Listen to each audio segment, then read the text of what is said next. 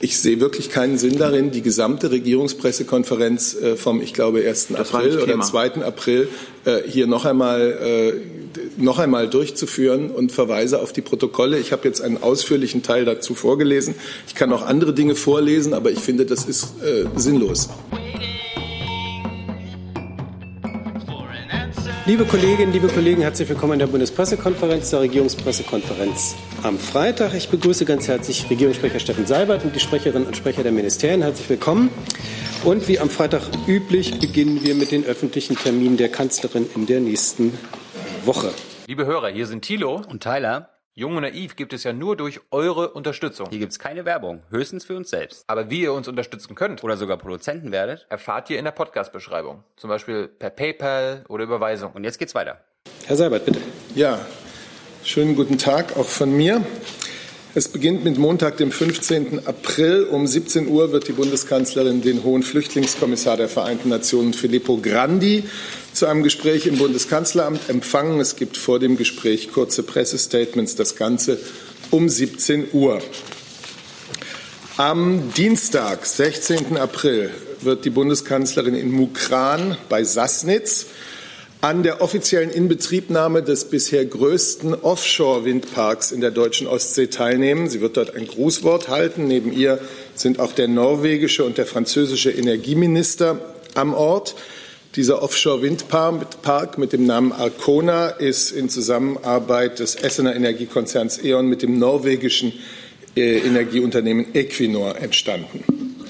Ebenfalls am Dienstag um 16.30 Uhr wird die Bundeskanzlerin den Besuch des Präsidenten der Republik Kirgistan, Suronbay Jeyenbekov, äh, im Kanzleramt äh, begrüßen. Es geht um die bilateralen, die wirtschaftlichen Beziehungen zwischen Deutschland und Kirgisistan und es wird vor dem gemeinsamen Gespräch um ca. 16.30 Uhr kurze Pressestatements geben. Der Präsident hält sich vom 15. bis 17. April zu einem offiziellen Besuch in Deutschland auf und am Mittwoch um 9.30 Uhr die Sitzung des Kabinetts geleitet von der Bundeskanzlerin.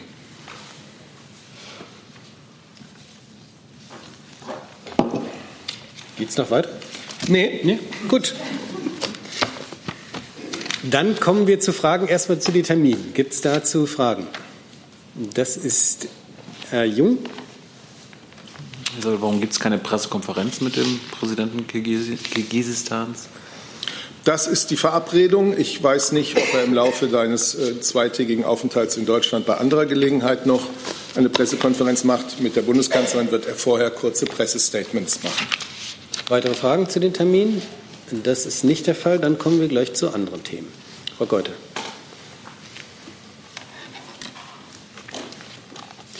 Ähm, an das Innen, das Justiz- und das Arbeitsministerium. Ähm, es ist jetzt ja bekannt geworden, ähm, der Entwurf für das geordnete Rückkehrgesetz äh, mit Leistungskürzungen oder einem teilweise Leistungsausschluss für Dublin-Fälle mit gesichertem Schutzstatus in anderen Ländern.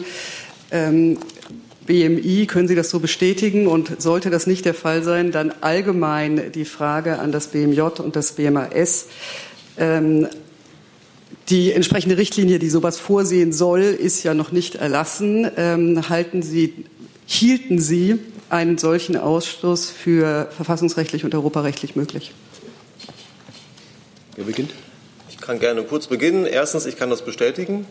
Und zweitens möchte ich darauf hinweisen, dass sich äh, der Entwurf des, Entwurf des geordneten Rückkehrgesetzes noch immer in der Ressortabstimmung, in der Abstimmung ähm, auch mit den Ländern äh, befindet. Äh, wir haben für nächste Woche einen Kabinettstermin angesetzt und dann ist ähm, der Zeitpunkt, da nähere Einzelheiten zu sagen. Insgesamt kann ich für das BMI sagen, dass ähm, wir und auch der Bundesinnenminister sehr zufrieden ist mit dem bisherigen ähm, Ergebnis. Wir haben in der Koalition vereinbart, die Zuwanderung zu begrenzen, zu steuern und zu ordnen und dem wird dieser ähm, Gesetzentwurf gerecht.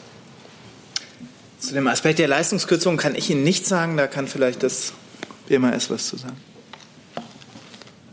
Ich habe den Ausführungen des BMI eigentlich nichts hinzuzufügen. Wir sind nicht in einer Phase, äh, in der wir jetzt schon Stellung nehmen. Insofern ähm, warten Sie es ab. Ähm, nach Kabinettbefassung sind wir gerne bereit, auch hier in der Bundespressekonferenz Fragen zu beantworten. Daher eben der Konjunktiv, wäre ein solcher Ausschluss überhaupt möglich, solange die Richtlinie nicht äh, erlassen wurde und da es eben die allgemeine Frage auch ist, äh, doch nochmal die Frage auch ans BMJ, ob das auch verfassungsrechtlich möglich wäre. Also Sie können davon ausgehen, äh, dass wir Beschlüsse fassen, äh, die, die so sind, dass ähm, die Regelungen verfassungsgemäß sind. Insofern die Regelungen, die kommen, werden verfassungsgemäß sein und Konjunktive, ja, Konjunktiven verhält es sich so, dass wir äh, hypothetische Fragen eigentlich auch nicht beantworten. Ich kann Ihnen sie ehrlich gesagt jetzt momentan auch nicht beantworten hier an der Stelle. Aber sicherlich, wenn es eine, eine Richtlinie braucht, wird es sie geben. Und Mehr kann ich dazu nicht sagen. Nein, die müsste ja vor dem Gesetz kommen. Herr Neuhan dazu. Eine Frage an Herrn Kall. Ähm, können Sie denn bestätigen, dass es noch in der Ressortabstimmung ist? Es gab auch die Berichte, dass äh, Frau Barley in der Ressortabstimmung bereits zugestimmt habe. Also wie ist aus Ihrer Sicht der Stand? Und können Sie auch bestätigen, dass ähm, auch Ihr Haus anvisiert, den Kabinettstermin nächste Woche Mittwoch einzuhalten? Eine Frage an Herrn Grünewälder. Ähm, es gibt ja auch massive Bedenken aus äh, Seiten der Länderjustizminister, auch von den B-Justizministern, was die Abschiebegewahrsam betrifft. Äh, vor allem wendet man sich dort gegen äh, die Tatsache, dass die Abschiebehäftlinge in demselben Gefängnissen untergebracht werden sollen wie normale Strafgefangene. Was sagt Ihr Haus zu diesen doch erheblichen Vorwürfen, die da von Seiten der B-Länderjustizminister kommen?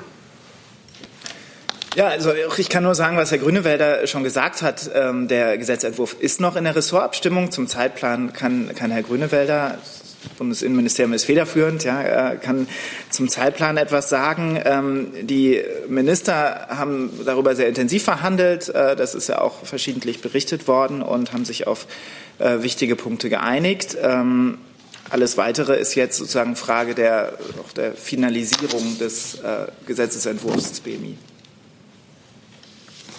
Ich kann zur Abschiebehaft sagen, dass es in der Tat vereinbart worden ist, das Trennungsgebot für drei Jahre auszusetzen. Das äh, sieht der Bundesinnenminister als großen Erfolg an. Was die Kritik der Länder daran angeht, äh, so ist zu sagen, dass, es, äh, nun, dass nun grundsätzlich die Möglichkeit dazu geschaffen wird. Die Umsetzung obliegt den Ländern.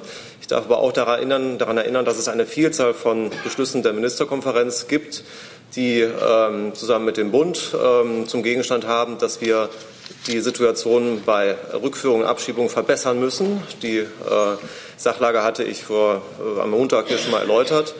Äh, wir haben eine Notlage, sagt der Bundesinnenminister, deswegen glauben wir, dass wir handeln müssen und ähm, die Länder ähm, müssen Wege finden, das umzusetzen und zwar so umzusetzen, ähm, dass, ähm, äh, dass es in Ordnung ist. Wir, Bestandteil der Einigung ist auch, dass wir ganz, trenn, ganz strikt trennen müssen zwischen Strafgefangenen und Abschiebehäftlingen, sodass aus unserer Sicht die Bedenken der Länder nicht durchgreifend sind ähm, und wir als Bund ähm, der Auffassung sind, dass es umgesetzt werden muss.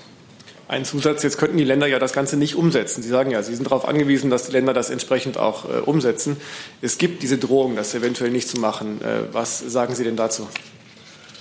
Soweit ich informiert bin, ist, der, äh, ist, die Haltung der Länder nicht ganz einheitlich. Es gibt zwei Länder, die äh, dort anderer Auffassung sind. Offenbar funktioniert es dort ja. Und unser Appell ist äh, an alle zu gucken, ob Möglichkeiten gefunden werden, das umzusetzen, weil wir die Situation haben, dass eine Vielzahl von Ausreisepflichtigen ähm, nicht abgeschoben werden können, weil sie sich der Abschiebung entziehen. Deswegen brauchen wir das Instrument der Abschiebehaft hier an dieser Stelle. Und das ist, wie gesagt, breiter Konsens gewesen, dass wir hier was tun müssen im Rahmen der Ministerpräsidentenkonferenz im Kreis der Ministerpräsidenten. Die haben letztlich das Sagen in, der, in, ihrer, ihren jeweiligen Regierungen.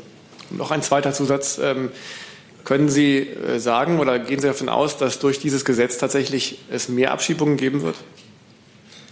Wir gehen davon aus, dass das ein wesentliches Instrument ist, ähm, hier Fortschritte zu erzielen. Ja, sonst hätten wir es nicht angeregt. Herr Jung dazu?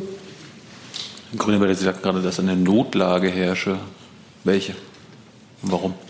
Der Bundesinnenminister hat gesagt, es herrscht hier eine Notlage. Die Notlage sieht so aus, dass wir von ähm, den, den, Flüchtlingen, die abzuschieben sind, von den, denjenigen, die ausreisepflichtig sind, eine Vielzahl haben, die nicht Ausreise nicht ähm, abgeschoben werden können. Insofern haben wir hier die Situation, dass äh, wir Recht haben, was in Deutschland gilt, was aber nicht durchgesetzt werden kann. Insofern ist das eine Notlage. Wir müssen dafür sorgen, dass wir als Staat das Recht, was wir haben, auch durchsetzen können. Sonst leidet die, äh, das Vertrauen der Bürger Insofern äh, ist, ist diese Notlage gemeint gewesen. Wir haben ja keine befriedigende Situation, was die Rückführung angeht. Ist das ein juristischer Begriff, die Notlage? Das ist kein juristischer Begriff. Das hat damit nichts zu tun. Goethe nochmal. Es geht ja um, die, um Befugnisse, die die Länder zusätzlich bekommen sollen, äh, die eine Ausnahme sein sollen von der Rechtsprechung des Europäischen Gerichtshofs in der Frage, womit man also schon eine Begründung einer Notlage braucht. Die Länder wussten seit vielen Jahren, ähm, dass äh, sie dieses Problem beheben müssen und haben es nicht getan. Kann man mit einer Notlage äh, argumentieren, wenn man sie selbst herbeigeführt hat? Zu diesen Einzelheiten möchte ich mich jetzt hier nicht äußern. Ähm, diese Frage können Sie gerne stellen, wenn der Gesetzentwurf umgesetzt ähm, durchs Kabinett ähm, äh, äh, geführt worden ist. Ähm, dann sind wir gerne bereit zu näheren Ausführungen. Herr Neuern nochmal. Ja, nochmal eine Informationsnachfrage, Herr Grünewälder. Was können denn die Länder jetzt ähm, sozusagen in Sachen zeitlichem Aufschub bewirken? Ist es möglich, dass durch diese Abstimmung mit Verbänden und Ländern sich der Termin der, äh, des Kabinettsbeschlusses nochmal nach hinten verschieben kann? Die Länderanhörungen sind grundsätzlich ergebnisoffen. Wir nehmen die ähm, Stellungnahmen der Länder ernst, versuchen sie zu berücksichtigen. Ähm, wir planen allerdings eine Kabinettsbefassung ähm, am nächsten Mittwoch. Weitere Fragen? Dann neues Thema, Herr Kollege.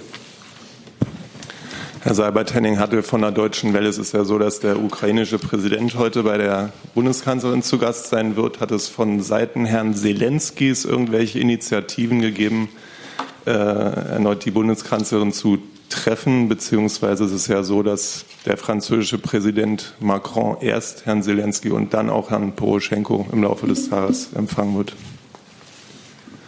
Also ein Treffen mit äh, dem Präsidentschaftskandidaten Zelensky ist derzeit nicht geplant. Es stimmt, dass der französische Präsident heute sowohl Präsident Macron als auch ähm, äh, Wladimir Zelensky empfängt. Ähm, Deutschland und Frankreich stehen gerade zu dem Thema Ukraine ja im allerengsten Austausch, stimmen uns permanent darüber ab, wie es im Normandie-Format weitergehen kann, wie es weitergehen kann bei der konkreten Umsetzung der Minsker Vereinbarungen. Und äh, dieser Austausch wird sicher auch in dieser Sache geführt werden.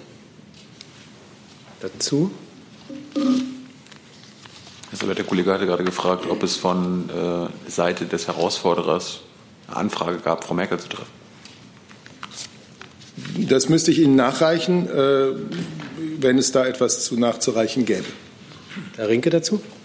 Äh, ich hätte ganz gerne gewusst bei dem Gespräch mit Poroschenko, ob denn entweder von französischer oder deutscher Seite irgendwelche neuen Initiativen geplant sind. Also mit Blick auf die Wahl hat man jetzt keinen sehr großen Zeitraum. Was genau soll denn Inhalt äh, des Gespräches sein? Also, erstens mal gilt die wie ich gerade gesagt habe, sehr enge deutsch-französische Abstimmung, gerade bei dem Thema Ukraine-Politik, Umsetzung der Minsker Vereinbarungen. Deswegen gehen wir da geeint vor. Zweitens nehme ich grundsätzlich nicht vorweg, was Inhalt eines Gesprächs ist, aber es liegt auf der Hand, dass mit dem amtierenden Staatspräsidenten Poroschenko über die innenpolitische Situation in seinem Lande, die Umsetzung der Reformen, die Situation ähm, entlang der Kontaktlinie, die Lage in den äh, durch Separatisten besetzten Gebieten, ähm, die Lage an der Straße von Kertsch, die Lage der inhaftierten ukrainischen Seeleute, die in Russland festgehalten werden, dass das alles mögliche Themen sind. Die Bundeskanzlerin und Herr Poroschenko werden ja im Anschluss auch eine Pressekonferenz geben. Da gibt es dann die Gelegenheit, noch mal mehr über das zu erfahren, was tatsächlich in dem Gespräch dann ähm, als Thema aufgerufen wurde. Dazu Jessen nochmal. Ja, davon ausgehend, dass die Bundesregierung und die französische Regierung sich eng abstimmen, ähm, muss man doch auch davon ausgehen, dass der Bundesregierung bekannt war, dass Herr Macron sich mit beiden Kandidaten der Stichwahl äh, trifft und da alle wissen, dass von Treffen auch Wirkungen über den reinen Gesprächsinhalt hinausgehen, was war der Grund dafür, dass die Bundesregierung, ich habe das noch nicht verstanden, ob Herr Zelensky um ein Gespräch gebeten hat, das aber nicht zustande kam, ähm, oder ob er nicht gebeten hat, ob nicht dann vor dem Hintergrund der französischen äh, sozusagen des französischen Doppeltreffens die Bundesregierung dieses auch hätte anbieten sollen, um einseitige Eindrücke zu vermeiden. Also ich kann Ihnen, ich weiß nicht genau, was Sie nicht verstanden haben. Ich rede jetzt ja schon zum dritten oder vierten Mal über die Begegnung, die äh, die Bundeskanzlerin heute mit Staatspräsident Poroschenko haben wird, über die Bedeutung, die die Ukraine-Politik für uns als ein ganz wichtiger Teil unserer Außenpolitik hat, und zwar nicht nur fürs Kanzleramt, ganz genauso auch ja für die fast tägliche Arbeit des Außenministeriums. Ähm, und für alles Weitere würde ich Sie äh, auf die Pressekonferenz, die heute im Kanzleramt erfolgt, vertrösten. Was ich nicht verstanden habe, ist davon ausgehen, dass die Ukraine-Politik für die französische Regierung nicht minder wichtig ist. Da offenbar wurde gesagt, wir treffen uns mit beiden Kandidaten. Ich habe nicht verstanden, ähm, das Treffen äh, der Kanzlerin nur mit Poroschenko. Wurde da ein expliziter Gesprächston Zelenskis nicht angenommen oder ist man nicht auf die Idee gekommen, ihm das in Kenntnis der französischen Entscheidung auch anzubieten? Das habe ich nicht verstanden. Ich bitte um Verständnis, dass wir ganz grundsätzlich keine Auskünfte zu etwaigen Terminanfragen an die Bundeskanzlerin geben. Sie trifft heute Staatspräsident Poroschenko. Sie ist gerade auch in der Ukraine-Politik in engster Abstimmung mit dem französischen Präsidenten. Und alles Weitere können Sie wenn Sie interessiert sind, auch heute noch äh, in der Pressekonferenz der Bundeskanzlerin und des Präsidenten Poroschenko erfahren. Frau Müller. Hat sich erledigt, danke. Hat sich erledigt. Noch weitere Fragen zu diesem Thema? Das ist nicht der Fall. Dann gleich ein neues Thema, Herr Kollege. Es geht mir auch ums BMI und um die Kritik der Bundesländer unter anderem an der äh, Durchführung von Deutschkursen für Zuwanderer. Da sprechen die Länder davon, dass es erhebliche Mängel gibt bei der Organisation und Durchführung. Ist dem BMI, sind dem BMI diese Mängel bekannt? Und wenn ja, wie wollen Sie sie abstellen? Sie meinen die Integrationskurse oder welche Deutschkurse? Worauf rekurrieren Sie? Genau, es geht um die Geschichte, die heute allseits in den Medien ist, dass also die Zahl der Durchgefallenen äh, bei den Deutschkursen B1 zugenommen hat in den letzten Jahren. Ja, uns sind die Zahlen natürlich bekannt. Uns äh, ist auch die Situation bekannt. Dazu ist darauf hinzuweisen, dass ähm, zwar in der Tat seit 2015 die, äh, die Zahl derjenigen, die das Niveau B1 erreichen, zurückgeht aber gleichzeitig diejenigen, die das Niveau A2 erreichen, also das darunterliegende Sprachniveau, angestiegen ist. Zusammengenommen sind nach wie vor über 90 Prozent der Teilnehmer der Integrationskurse in der Lage, B1 oder A2 zu erreichen. Wir haben in Deutschland die Situation, dass wir relativ hohe Anforderungen stellen an die Integrationskurse, anders als andere europäische Länder. Wir begnügen uns nicht damit zu sagen, wir brauchen ein Niveau A2, um den äh, Sprach- und den Integrationskurs zu bestehen, sondern wir fordern ein Niveau B1. Das ist gerade für äh, Menschen aus ähm, bildungsfernen Schichten, aus ähm, Kulturen, die äh, nicht europäische sind, die sich also erst an das Land gewöhnen müssen, an die Sprache gewöhnen müssen, vielleicht auch äh, daran gewöhnen müssen, ähm, Unterricht zu haben, also die keine Schule kennen, ähm, ein sehr weiter Weg. Insofern ist der Erfolg, ähm, ist es ein Erfolg, dass wir so hohe A2-Bestehenszahlen haben. Ähm, darauf, äh, darauf möchte ich hinweisen. Ähm, grundsätzlich werden die Integrationskurse ähm, regelmäßig überprüft. da sind wir dran und haben da auch Fortschritte erzielt. Nachfrage. Sie sehen also keine grundlegenden Mängel. Wie gesagt, es gibt ähm, einige Herausforderungen dort. Äh, da sind wir dran. Es werden regelmäßig die Träger zum Beispiel überprüft. Ähm, Sie wissen, dass ähm, wir da keinen einheitlichen Träger haben, sondern dass es eine vielfältige Trägerlandschaft gibt mit sehr vielen Playern, die sehr unterschiedlich sind, auch in der Zuverlässigkeit. Das wird regelmäßig geprüft. Es wurde, wir hatten 2015 ähm, die, Situation, dass wir sehr schnell sehr viele Sprachkurse anbieten mussten. Deswegen wurden die Anforderungen an die Sprachlehrer heruntergeschraubt. Das ist inzwischen ausgelaufen. Also auch die äh, Qualität der, der Kurse äh, verbessert sich zunehmend. Also es ist bekannt, dass hier wir noch Luft nach oben oben haben und wir arbeiten. Dazu, Frau Kollegin? Neues, äh, neues Thema. Nee, dann äh, weitere Fragen zu den Sprachkursen. Nicht der Fall, dann bitte. Es wurde von der ARD äh, an das Wirtschaftsministerium. Wie ist es einzuordnen, dass kurz nach der Lockerung des Rüstungsexportstopps Lieferungen nach Saudi-Arabien gehen? Was genau wird exportiert? Entschuldigung, ich habe den letzten Halbsatz Und nicht was gehört. genau wird exportiert? Ähm, wie Ihnen bekannt ist, äh, sind die Sitzungen des Bundessicherheitsrates äh, nach seiner Geschäftsordnung ähm, geheim. Ähm, diese Geheimhaltung ist gegenüber dem Bundestag aufgehoben, aber nicht gegenüber der Öffentlichkeit. Aufgrund dieser Einstufung kann ich Ihnen dazu leider keine Angaben hier an dieser Stelle machen. Frau Müller?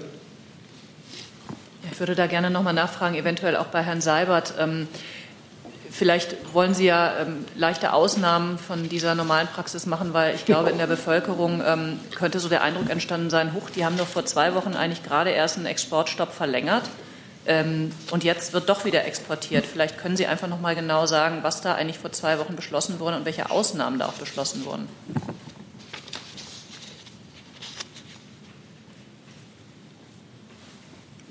Also, ich kann der Kollegin nur beipflichten und äh, das betrifft ihre Frage nach Ausnahmen von äh, einer Regel. Die Sitzungen des Bundessicherheitsrats sind geheim und zu einzelnen Fällen äußern wir uns wie üblich nicht. Es gibt eine Geschäftsordnung und dem der zufolge informiert äh, die Bundesregierung beziehungsweise in diesem Fall dann das Bundeswirtschaftsministerium für die Bundesregierung den Deutschen Bundestag über abschließende Genehmigungsentscheidungen. Und das ist in diesem Fall auch erfolgt. Der Bundestag wird also immer zeitnah über bedeutsame Entscheidungen, abschließende Entscheidungen äh, bei Rüstungsexporten unterrichtet. Und ich bin hier nicht äh, befugt, über Einzelfälle zu berichten. Was vor zwei Wochen ähm, zwischen, äh, in der Bundesregierung beschlossen wurde, das ist ja hier also ich würde fast sagen, eine Stunde lang, also jedenfalls sehr ausführlich von den verschiedenen Ministerien und von meiner Kollegin Frau Demmer dargestellt worden. Zusatz? Kurze Nachfrage. Vor zwei Wochen war es ja so, dass es nicht der Bundessicherheitsrat entschieden hat, richtig? Deswegen hat Frau Demmer damals ja auch darüber gesprochen, hat aber erstaunlicherweise damals Genau. nicht über die Ausnahmen gesprochen. Aber da diese Ausnahmen ja offensichtlich auch nicht vom Bundessicherheitsrat beschlossen wurden, sondern von Teilen der Bundesregierung, könnten Sie ja vielleicht heute auch über diese Ausnahmen sprechen.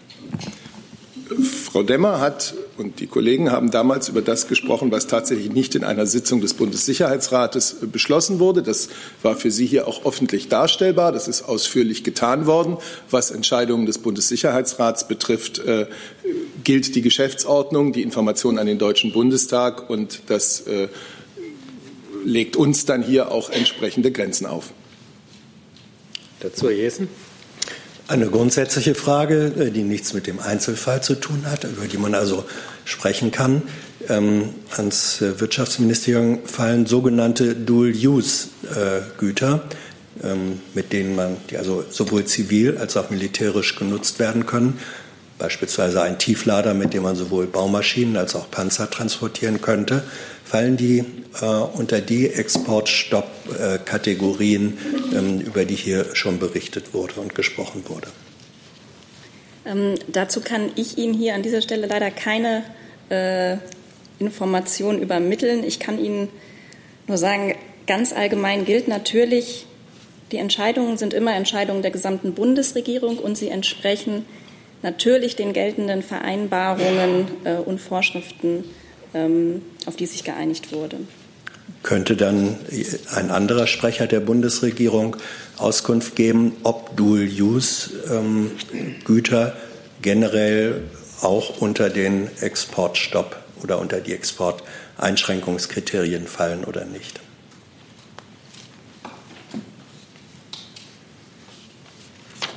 Es macht, glaube ich, Sinn, jemanden direkt anzusprechen. Naja, äh, also eigentlich zuständig wäre das Wirtschaftsministerium, denke ich, weil äh, das federführend bei den Ausfuhrgenehmigungen ist. Von dort kommt keine Antwort. Ich kann Herrn Seibert fragen, ich kann Herrn Fähnrich fragen. Können Sie dazu etwas sagen? Ich kann über das Gesagte hinaus nichts sagen und ich werde auch über den Umweg Ihrer Frage jetzt nicht zu Einzelfallentscheidungen Stellung nehmen. Nee, das ist ja keine Einzelveranstaltung. Es geht um Dual-Use-Güter. Das war lange, ist eine lange Tradition, dass über die gesprochen wird, sowohl hier als auch in den USA. Da gab es Einschränkungen, genau mit der Begründung. Deswegen finde ich das eine über den Einzelfall weit hinausgehende grundsätzliche Frage. Da bitte ich einfach um ein Ressort, das sich dazu äh, kompetent fühlt, um eine Antwort. Sollte Ihre Erinnerung an die Traditionen die gleiche sein wie unsere, würden wir dazu etwas nachreichen, wenn es etwas nachzureichen gäbe. Ansonsten gilt das, was wir hier gesagt haben. Frau Müller? Herr Seibert, ich muss da doch noch mal nachfragen. Also wurde auf der Sitzung vor zwei Wochen, die nicht eine geheim eingestufte Sitzung des Bundessicherheitsrates war, neben, der, neben dem Exportstopp, entmontierte Rüstungsgüter und so weiter auch über Ausnahmen entschieden? Es ist Ihnen durch meine Kollegin Frau Demmer vor zwei Wochen genau mitgeteilt worden, was mitzuteilen war. Und ich kann darüber jetzt hier nicht hinausgehen und äh, werde auch mich zu Entsch Entscheidungen des Bundessicherheitsrats nicht weiter äußern. Aber das war doch keine Entscheidung des Bundessicherheitsrats. Deswegen ist Ihnen genau das, was äh, darzulegen war, öffentlich Ihnen auch gesagt worden hier, ausführlich. Herr Jung.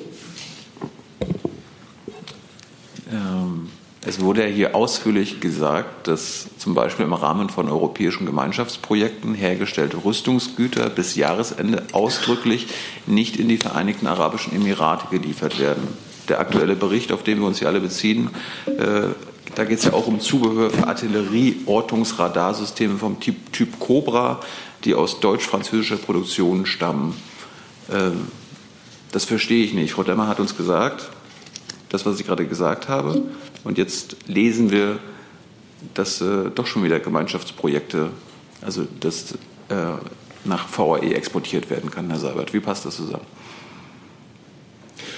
Ich kann gerne an das erinnern, was Frau Demmer hier sehr ausführlich dargelegt hat. Und das war die Entscheidung äh, von vor zwei Wochen. Ausgelaufene Gemeinschaftsprogramme und die dazugehörigen Sammelausfuhrgenehmigungen mit Bezug zu Saudi-Arabien und den Vereinigten Arabischen Emiraten werden um weitere neun Monate bis zum 31. Dezember 2019 verlängert. Dies erfolgt mit der Maßgabe, dass in diesem Zeitraum mit den Partnern die vorgeschriebenen Konsultationen stattfinden.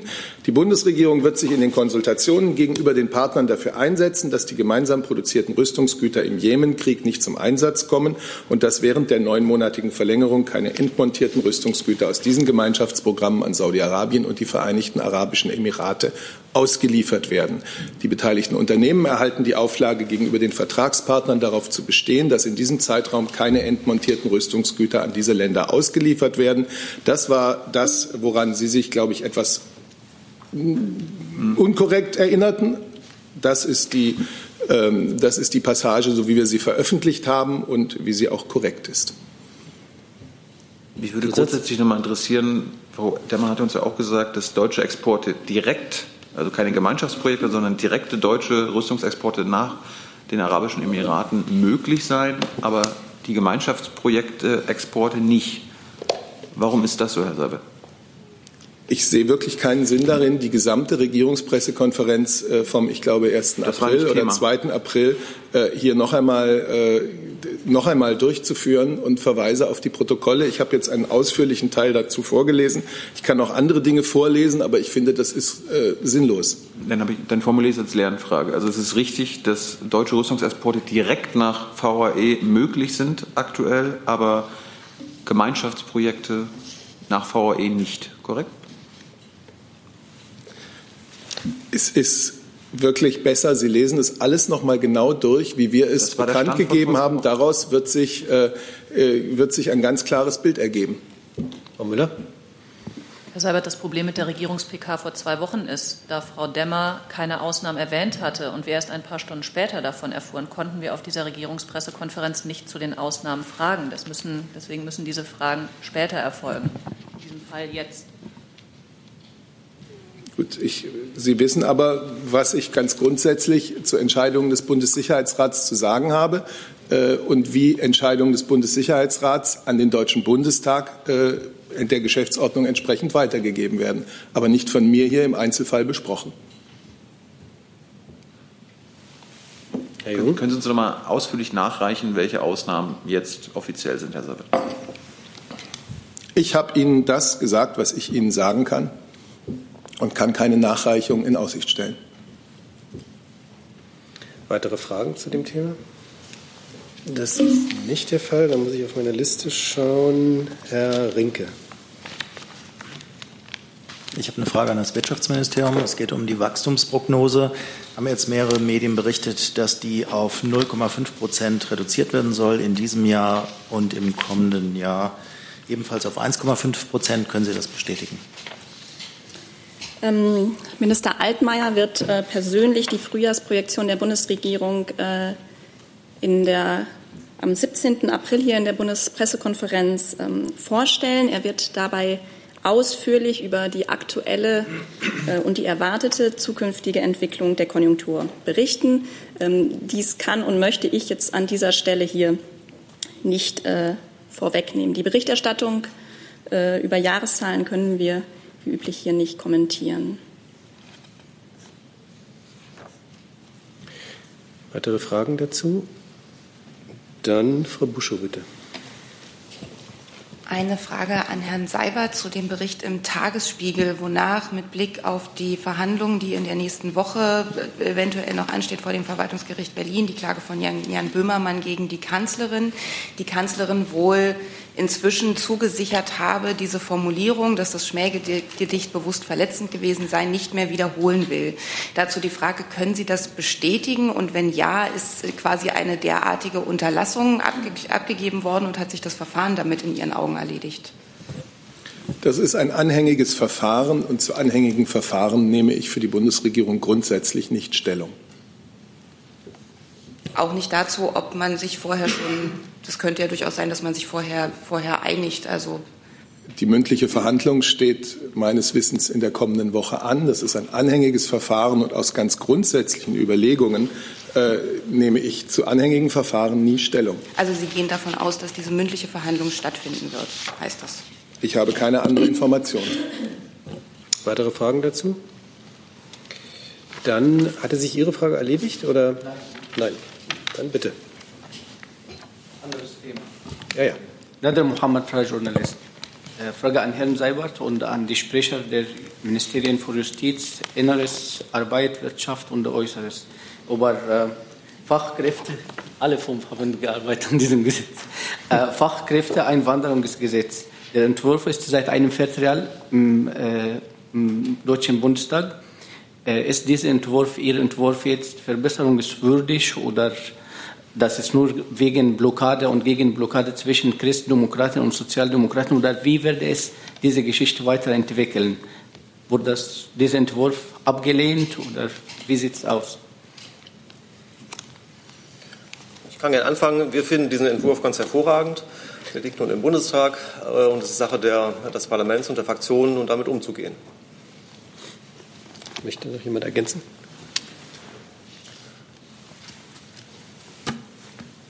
Ich kann dem nichts hinzufügen. Haben Sie was Falsches geschrieben in dem Gesetz, in diesem Entwurf? Deswegen ist jetzt auf Eis gelegt oder?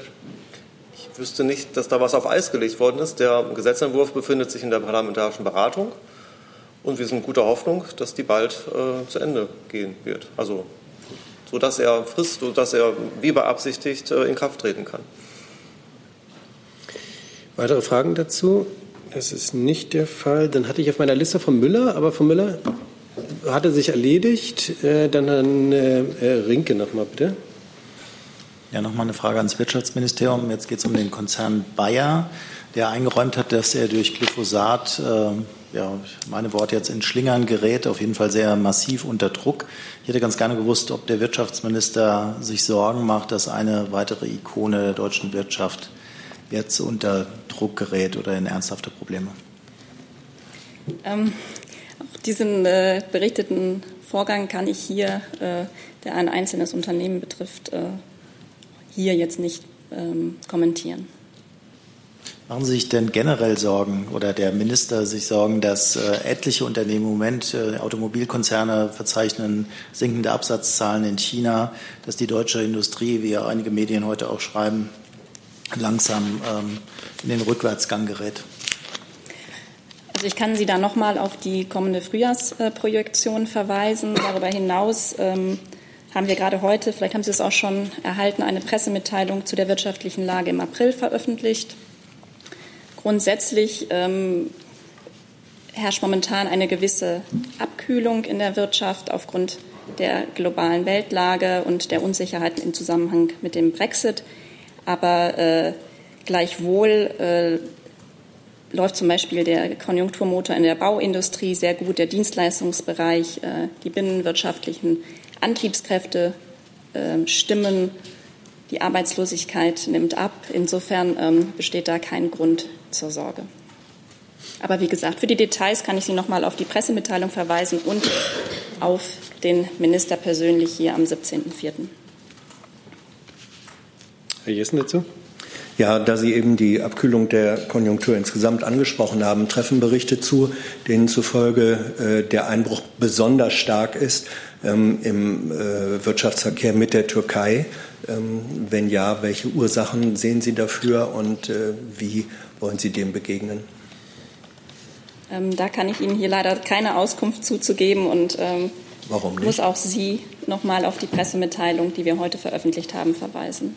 Sie können nicht sagen, ob die Veröffentlichungen, die Statistiken ähm, präsentieren, demzufolge der Türkei-Einbruch mit meinen Worten besonders ausgeprägt ist. Dazu können Sie nichts sagen? Ich kann Ihnen jetzt hier an dieser Stelle dazu nichts sagen und Sie nur auf das verweisen, worauf ich bereits hingewiesen habe. Wenn es da nicht drin ist, dann bitte nachreichen. Das kann ich gern machen. Weitere Fragen zu diesem Thema? Dann hatte ich auf meiner Liste, Frau Kollegin, neues Thema. Ja, Anila Schuger, Deutsche Welle. Eine Frage an Herrn Seibert. Für den 29. April hat die Bundeskanzlerin mit dem französischen Präsidenten eine, zu einem Westbalkan-Gipfeltreffen ins Kanzleramt eingeladen.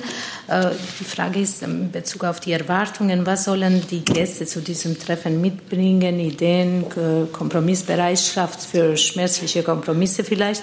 Und die zweite Frage, erfahrungsgemäß können langfristige ähm, Stabilität, also langfristige Lösungen auf dem Balkan nur mit äh, Zustimmung von Russland und äh, den USA stattfinden. Inwieweit wurde für dieses Treffen äh, auch mit den Vertretern von Russland und den USA abgesprochen?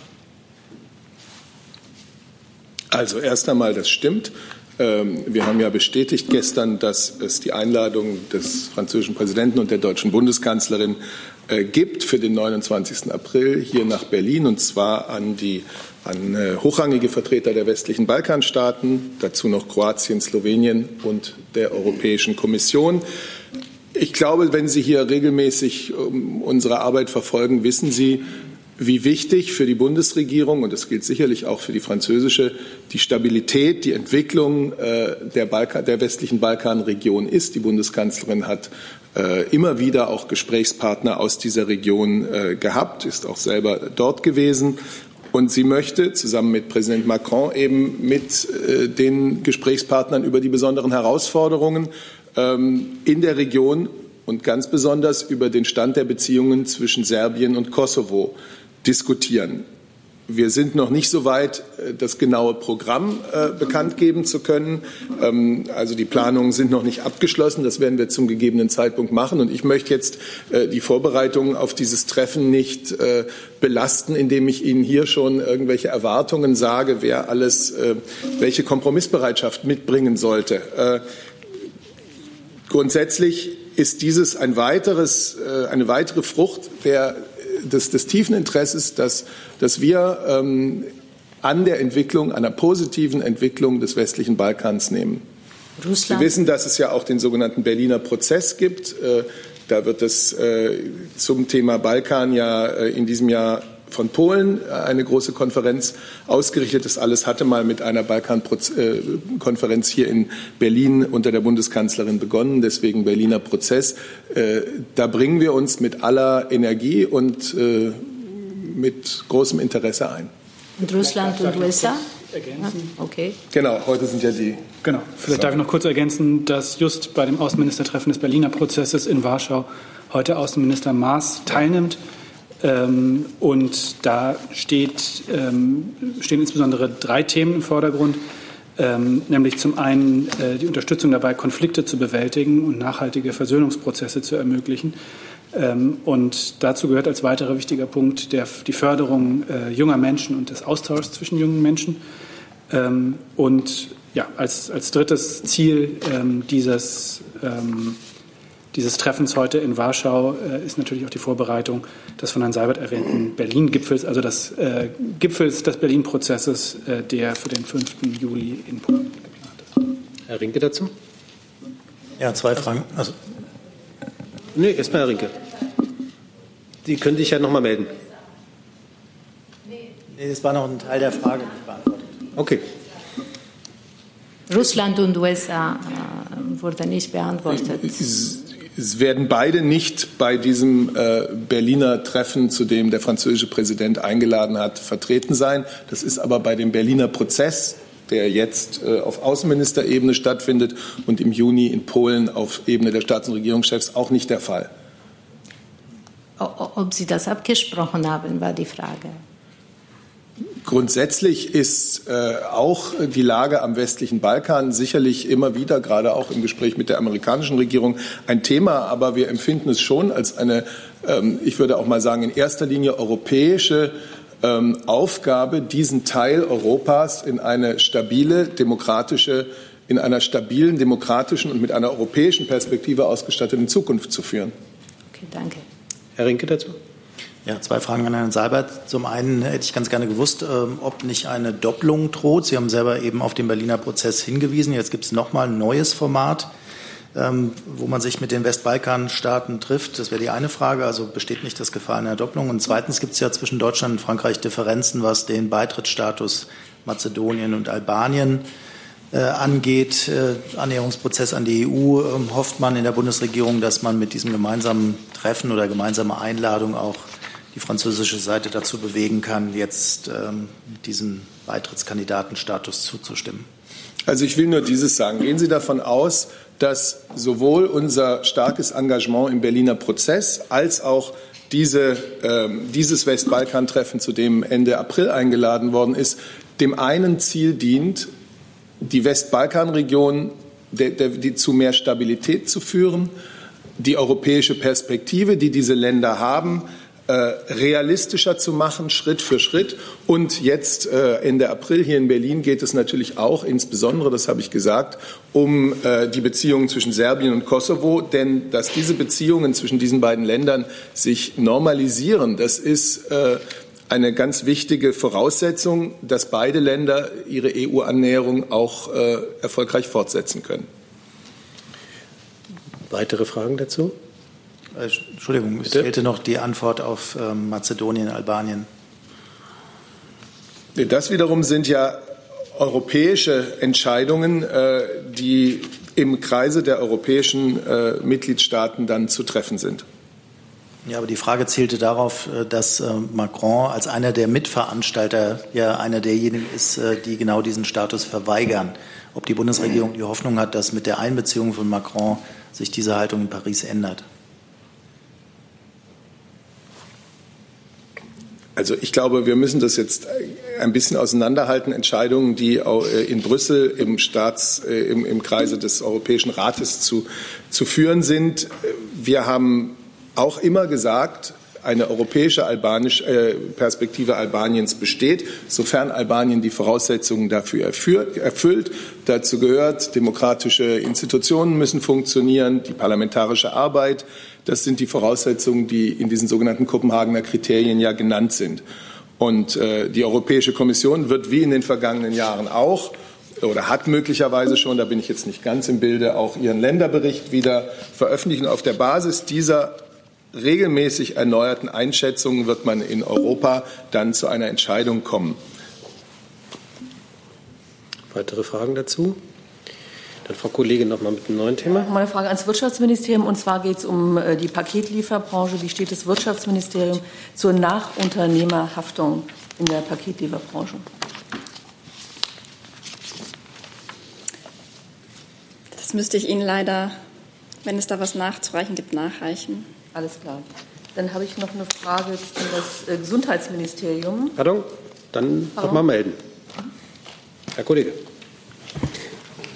Eine Frage an Herrn Seibert bzw. Herrn Burger. Es geht um die Situation in dem Sudan. Da ist ja Präsident Bashir nicht mehr im Amt. Welche Strategie verfolgt die Bundesregierung im Nachgang dieses, ja, die, dieser Entfernung aus dem Amt? Beziehungsweise hat ja Frau Mogherini sich schon zu Wort gemeldet und gesagt, äh, dass äh, nur weil ja quasi der, der Präsident weg ist, jetzt nicht alles so weitergehen kann.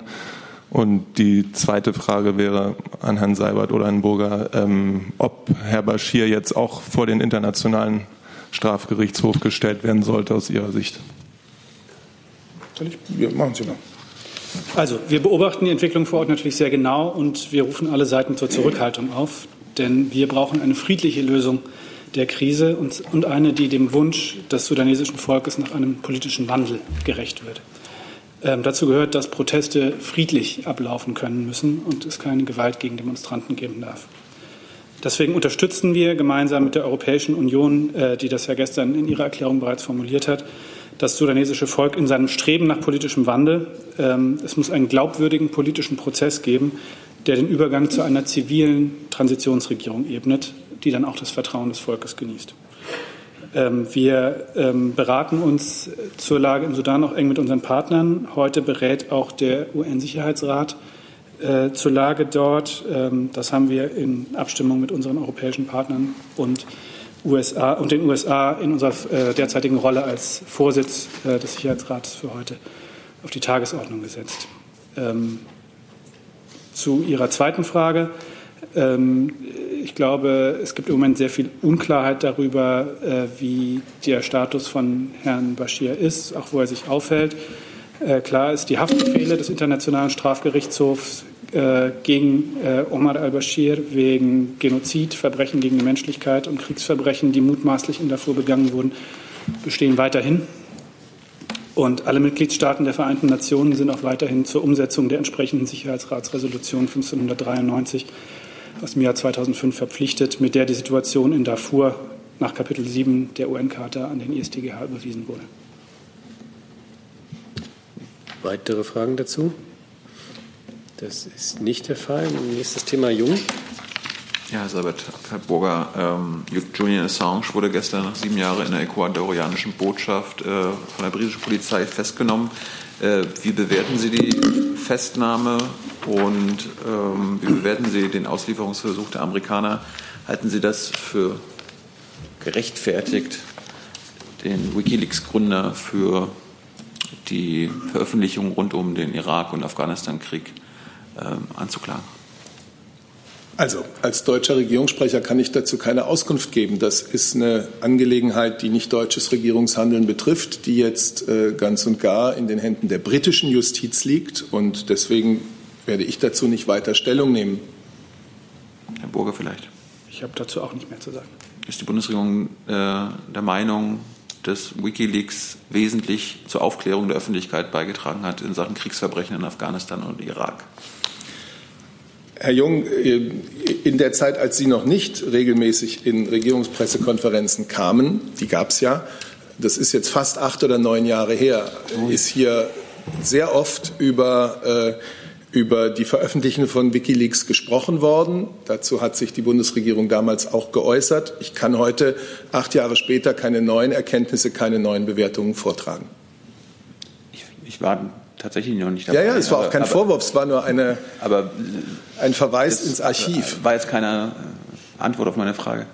Äh, doch, die, die, dass die, wir, hier, Meinung dass wir seit acht Jahren dazu keine haben. neue Haltung, äh, keinen Grund sehen, die Haltung, die wir in den Jahren 2010 und 2011 dazu hatten, in irgendeiner Weise zu revidieren. Was war denn die Haltung? Ich empfehle, wie gesagt, äh, den Blick ins Archiv, stelle das auch gerne noch mal zur Verfügung. Ähm, Ganz konkret in, auf die aktuelle Position, äh, Situation bezogen bleibe ich dabei. Das betrifft nicht deutsches Regierungshandeln, das betrifft das Handeln der britischen Justiz, die selbstverständlich rechtsstaatlich entscheiden wird. Herr Jessen. Würde es oder könnte es deutsches Regierungshandeln betreffen, wenn dem Vorschlag des thüringischen Ministerpräsidenten Ramelow gefolgt wird, Julian Assange äh, Asyl zu gewähren, politisches Asyl zu gewähren? Also diese Frage stellt sich für uns nicht. Weitere Fragen zu Assange? Das ist nicht der Fall. Dann nochmal, Frau Kollegin, zum Gesundheitsministerium. Pardon? So. Ans Gesundheitsministerium zum Thema sogenannte Konversionstherapien. Hält das Gesundheitsministerium Verbot sogenannter Konversionstherapien für Homosexuelle für wünschenswert? Falls ja, welchen Weg wollen Sie gehen, um gesamtgesellschaftlich deutlich zu machen, dass Homosexualität keine Krankheit ist, wie es die Gesundheits Weltgesundheitsorganisation WHO festgestellt hat. Und zwar anschließend daran die Frage, und warum ist ein Verbot dieser Konversionstherapien rechtlich so schwierig und welche Rolle soll die von Herrn Spahn geplante Kommission zu diesem Thema spielen? Ja, wie Sie schon gesagt haben, äh, Herr Spahn hat richtet dazu eine Kommission ein, die sich ähm, äh, an jetzt erstmal geplant zwei Terminen treffen werden. Und ähm, im Rahmen dieser Kommission werden all diese Fragen geklärt werden. Aber Sie halten das für wünschenswert? Also ein Verbot dieser Konversionstherapien hält das Bundesgesundheitsministerium für wünschenswert? Herr Spahn hat sich dazu geäußert, äh, wie Sie wissen, und ähm, hat, ja, hat sich dazu geäußert und gesagt, ähm, dass er diese Kommission einrichten wird, um zu prüfen, wie man so ein Verbot durchsetzen könnte, wie das geregelt werden könnte. Können Sie mal sagen, warum das rechtlich so schwierig ist? Das war noch mal eine Auch Frage. das wird Teil äh, dieser Beratungen sein, zu prüfen, wo es da Möglichkeiten gibt und wo die Probleme liegen. Herr Jung dazu. Herr Sabat, ist die Bundeskanzlerin auch für ein Verbot dieser Therapien? Ich schließe mich da ganz dem Bundesgesundheitsministerium an. Weitere Fragen dazu? Das ist nicht der Fall. Herr Rinke mit dem neuen Thema? Genau. Und zwar hätte ich ganz gerne zu Libyen gefragt. Ich bin mir jetzt nicht ganz sicher, ob das ähm, die Frage für Herrn Seibert, Herrn Burger oder Herrn Fenrich ist oder für mehrere. Es geht darum, dass die Kämpfe sich in Tripolis verstärkt haben. Und ich hätte ganz gerne gewusst, ob die Bundesregierung wirklich die von der UN anerkannte ähm, Regierung in irgendeiner Form unterstützt. Gestern hat es ja ein Telefonat gegeben äh, mit dem Ministerpräsidenten und der Kanzlerin. Hat die Bundesregierung in irgendeiner Form, auch möglicherweise militärisch, äh, Hilfe zugesagt im Kampf gegen äh, General Haftar? Also ich vielleicht, da das Telefonat angesprochen wurde, fange ich mal kurz an äh, und informiere Sie alle. Vielleicht haben Sie es noch nicht mitbekommen. Äh, wir hatten eine kleine Pressemitteilung dazu gemacht. Gestern hat die Bundeskanzlerin mit äh, dem Vorsitzenden des libyschen Präsidialrats, Herrn al-Sarraj, telefoniert. Sie hat wie wir es hier zuvor auch getan hatten, den militärischen Vormarsch der Einheiten unter General Haftar verurteilt und hat äh, General Haftar und seine Unterstützer dringend aufgefordert, alle militärischen Operationen sofort zu beenden und alle Parteien aufgefordert, Verhandlungsbereitschaft zu zeigen, damit wir einen politischen Prozess unter UN-Ägide in Libyen sehen. Das ist im Übrigen auch die Erwartungshaltung, äh, die die EU 28, auch der britische Außenminister gestern ähm, öffentlich gemacht haben. Das ist das, äh, was uns als Europäer wichtig ist und auch aus deutscher Sicht noch einmal bekräftigt wurde. Jemand? Ich würde nur vielleicht auch noch mal auf das Statement, das äh, Frau Mogherini gestern nach Abstimmung der EU 28 Außenminister abgegeben hat, hinweisen, in dem die Europäische Union und die Mitgliedstaaten alle Parteien aufrufen, äh, die Militäroperationen sofort einzustellen und äh, die LNA und diejenigen Kräfte, die nach Tripolis sich bewegt haben, äh, zum, Abzug aufzufordern. Darf ich nochmal nachfragen? Ist dann die Antwort, dass es keine militärische Unterstützung gibt und dass man eigentlich abwartet, dass sich die libyschen Bürgerkriegsparteien untereinander ähm, äh, kräftemäßig klären, wer der Stärkste ist. Weil so muss man es ja interpretieren. Wenn äh, zwar eine Aufforderung da ist, aber die von der eigenen Regierung anerkannte Regierung äh, nicht unterstützt wird. Also dieser Interpretation würde ich äh, mal widersprechen, dass es keine anderen Optionen gäbe als direktes militärisches Eingreifen äh, oder einfach abwarten. Ähm, der Sicherheitsrat der Vereinten Nationen hat sich in den letzten Tagen immer wieder mit der Lage in Libyen beschäftigt. Ähm, diese Beratungen ähm, im Sicherheitsrat äh, dauern auch an. Und unsere Bemühungen, sowohl im Kreis der EU als auch darüber hinaus, sind jetzt darauf ausgerichtet, den Druck auf die Konfliktparteien weiter zu erhöhen, damit den ähm, Forderungen der internationalen Gemeinschaft äh, Wirkung verliehen wird. Herr Jessen. Das war im Übrigen auch das Thema, das ich äh, angemeldet hatte, Libyen. Ähm, Herr Burger, etwas ähm, äh, erstens zur Frage, was bedeutet es, dass die ähm, nationale Konferenz, auf die Sie auch große Hoffnungen gesetzt hatten, die am Wochenende beginnen sollte, nun abgesagt ist. Äh, gibt es ein, sagen wir, Ersatzformat aus Ihrer Sicht für eine politische Lösung? Und zum Zweiten, ähm, aus dem Raum der Regierungsparteien wird von durchaus relevanter Position jetzt äh, angeregt oder gefordert, dass Deutschland sich auf eine Bundeswehrbeteiligung an einer militärischen Operation einstellen solle. Wird diese Diskussion in der Bundesregierung äh, bereits geführt oder noch nicht? Und zum allerletzten gibt es deutsche Staatsbürger institutionell in Libyen äh, verankert oder in anderer Weise, die man jetzt herausholen oder auffordern müsste, herauszukommen?